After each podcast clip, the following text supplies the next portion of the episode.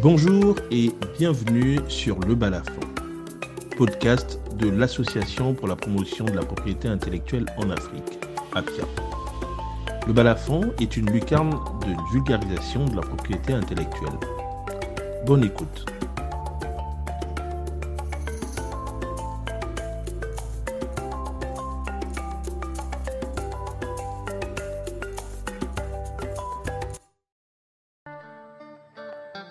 Le thème de ce jour est ce qui fait débat, la protection des motifs de pagne et autres vêtements par la propriété intellectuelle.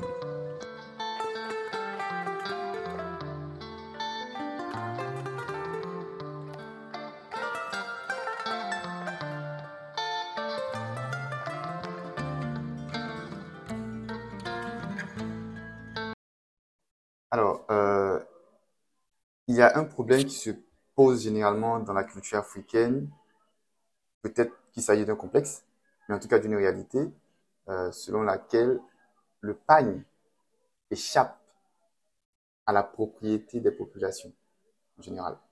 Ce que j'ai découvert il n'y a pas longtemps, c'est que les, les principales euh, entreprises qui fabriquent le pagne, notamment le pagne wax en Afrique, ne sont pas africaines. On a même découvert, en tout cas j'ai même découvert, naïvement, il n'y a pas longtemps, que les motifs de pagne wax euh, n'appartiennent pas aux populations africaines. Peut-être qu'il y a un souci, peut-être qu'il y a, il y a des approximations, peut-être qu'il y a des éléments qui ne sont pas pertinents dans ces informations. Alors moi je me pose la question de savoir, est-ce que le wax, en général, le pagne, peuvent être appropriés par des populations, par des personnes, par des entreprises, donc des personnes physiques ou morales, euh, et finalement avoir une sorte de mainmise sur la protection qui doit leur être due du point de vue de la propriété intellectuelle.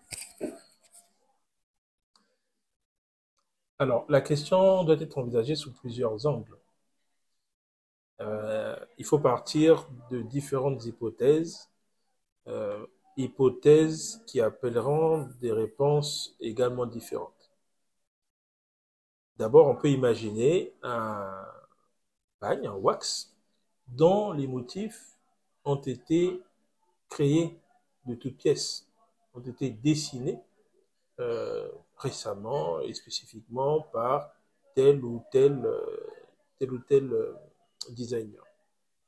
Dans ce cas, on pourrait aboutir donc à un wax dont les motifs seraient originaux et qui n'appartiendraient pas à une communauté africaine, bien que l'inspiration euh, soit africaine, bien que le motif évoque euh, l'Afrique par euh, les comment dire ça, les couleurs qui sont choisies, par les, les, les représentations qu'on y trouve, arbres, cases et compagnie.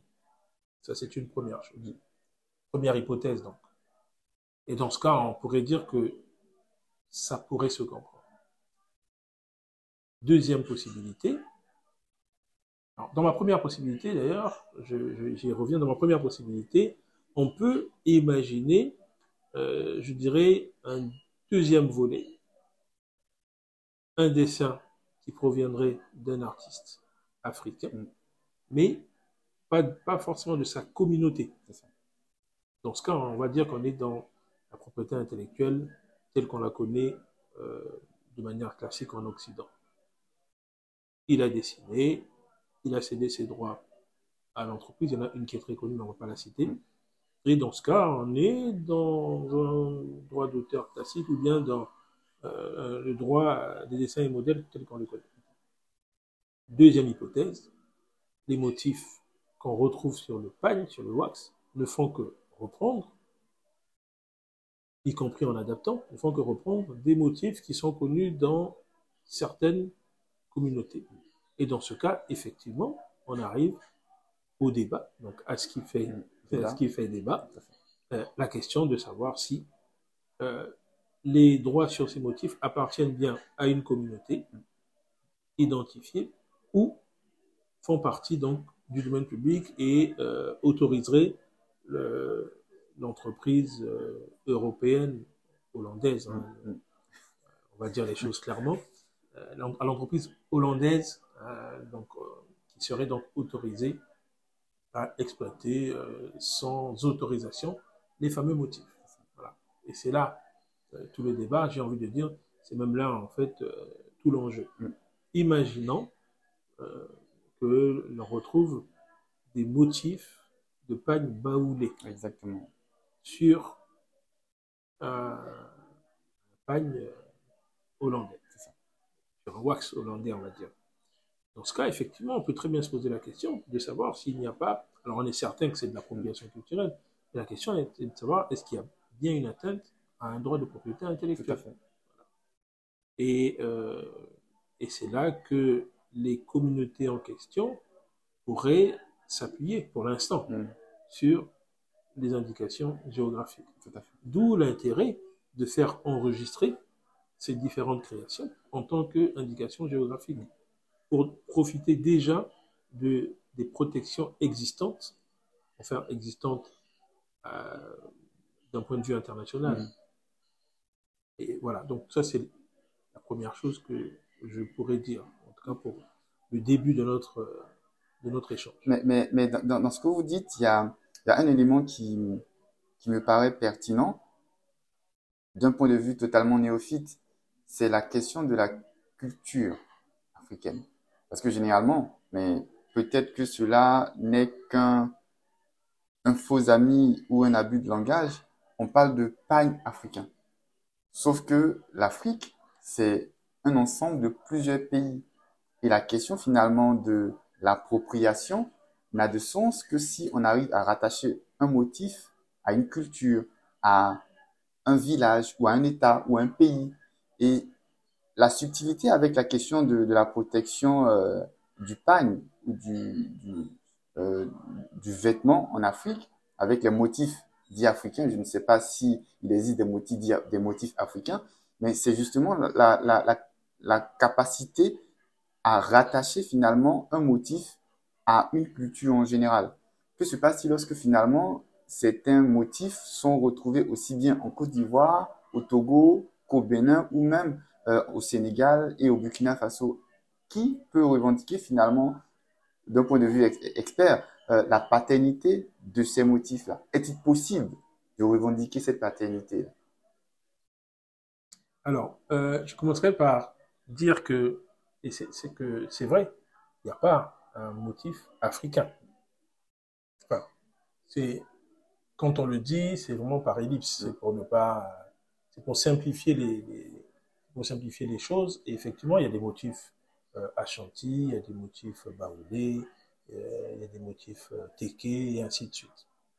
Donc ça, c'est une première chose. Euh, voilà, c'est pas, c'est pour simplifier le langage que l'on on emploie l'expression Et c'est aussi simplement pour montrer que c'est la même problématique qui se pose que l'on soit en Côte d'Ivoire, euh, au Bénin ou au Nigeria. Ensuite, euh, la question donc qui concerne ce qu'on appelle les, euh, les titularités transfrontières, ah, elle est plus ou moins résolue de la manière suivante, particulièrement dans les instruments relatifs aux expressions culturelles traditionnelles, qui sont déjà adoptés dans certains États et qui vont sans doute pas tarder à être adoptés, on l'espère, au niveau de l'OMPI. Euh, la question, c'est une question, on va, on va dire, de partage. Mm. Euh, c'est une question de cotitularité. Si euh, un groupe ethnique, les Fans par exemple, se trouve sur plusieurs territoires, cela signifie que c'est l'ensemble des Fans, quel que soit le, euh, le pays euh, dans lequel ils se trouvent, qui vont pouvoir revendiquer. En- en- alors, si la question, si vous posez la question, c'est bien parce que il y a un décalage entre l'ère géographique euh, issue de la période euh, postcoloniale et euh, l'ère économique, Mm. pas, économique, l'ère culturelle, pardon, Mm, mm. qui correspondait à l'époque à l'ère géographique. Alors qu'aujourd'hui, il y a un, un hiatus entre les deux? En tout cas, il y a un, un, re- un recoupement, euh, il y a une imbrication. Mm. Et on retrouve donc euh, une culture dans plusieurs pays en même temps. Moi, je, je vais prendre un exemple que je connais bien, c'est l'exemple des Téké qu'on Mm. trouve au Gabon, qu'on trouve en RDC, qu'on trouve au Congo, au Congo Brazzaville.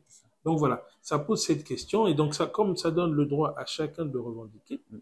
euh, ça nécessite euh, de prévoir ce qu'on appelle donc un arbitrage tout à fait.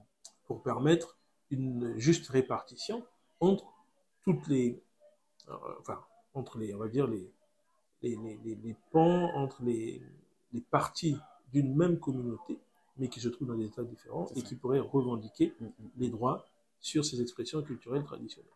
Deux, deux- deux questions euh, euh, reviennent à la suite de ce que vous venez de dire. La première question, que vous avez rapidement évoqué euh, dans une de vos, de vos réponses, concerne finalement ce qui est prévu par les instruments de l'OAPI pour protéger finalement ce savoir-faire traditionnel et également la question du domaine public. Euh, dans la mesure où, d'après ce que vous dites, il est difficile, voire impossible pour une personne ou pour une communauté bien spécifique de revendiquer tout le temps euh, ce type de protection, n'est-il pas finalement euh, possible d'aboutir à un système de domaine public qui naturellement s'imposerait finalement à toutes ces personnes-là, mais qui leur permettrait finalement une sorte, de reconnaissance de quelque chose en, en qui leur appartient, mais qui n'ont jamais voulu revendiquer ou qui n'ont jamais voulu défendre sur un plan juridique euh, reconnu, comme celui prévu par les textes de l'OAPI, voire au niveau international, au niveau de l'OMPI. Alors, euh, il y a deux choses. Jusqu'ici, les différents législateurs étaient partis sur l'idée d'un domaine public payant. Euh, mais ça ne, ça ne répondait pas à, toutes les problématiques, à tous les enjeux, euh, en tout cas à, toutes les revendications des différentes communautés. En réalité, c'est vrai qu'il y a beaucoup de communautés qui sont dans l'ignorance de ces droits, mais tout de même, il y en a beaucoup, il y en a pas mal, qui s'émeuvent de voir euh, leur euh, création utilisée par des multinationales euh, sans pour autant euh, pouvoir euh, elles-mêmes en tirer profit ou encore voir euh, certains euh, motifs réservés à des usages précis se retrouver euh, dans euh, plutôt euh, des usages euh, purement commerciaux. Et, donc, en réalité, l'i- l'idée, c'est surtout celle d'un cumul de protection. Donc, le domaine public payant, c'est une idée, on va dire, euh, qui a déjà été éprouvée, mais pour l'instant, euh, ça n'a pas permis une protection effective de, des expressions de ces différentes communautés.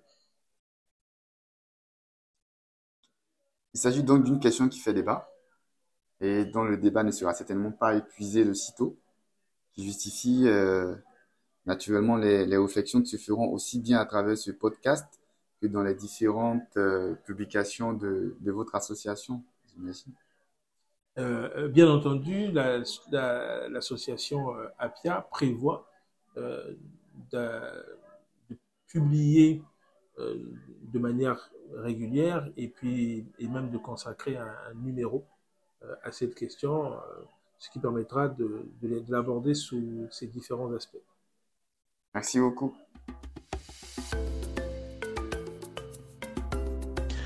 Vous venez d'écouter Le Balafon. Merci de nous avoir suivis. Vous pouvez nous retrouver à travers nos diverses activités, l'arbre à palabres, la journée de la jeune recherche scientifique, la journée d'actualité juridique, ainsi que le bulletin semestriel de la propriété intellectuelle en Afrique. Nous vous invitons à vous connecter à notre site internet www.apia-asso.org. Vous pouvez également adhérer à notre association, votre association, via l'adresse mail adhésion apia-asso.org. À bientôt pour un nouvel épisode.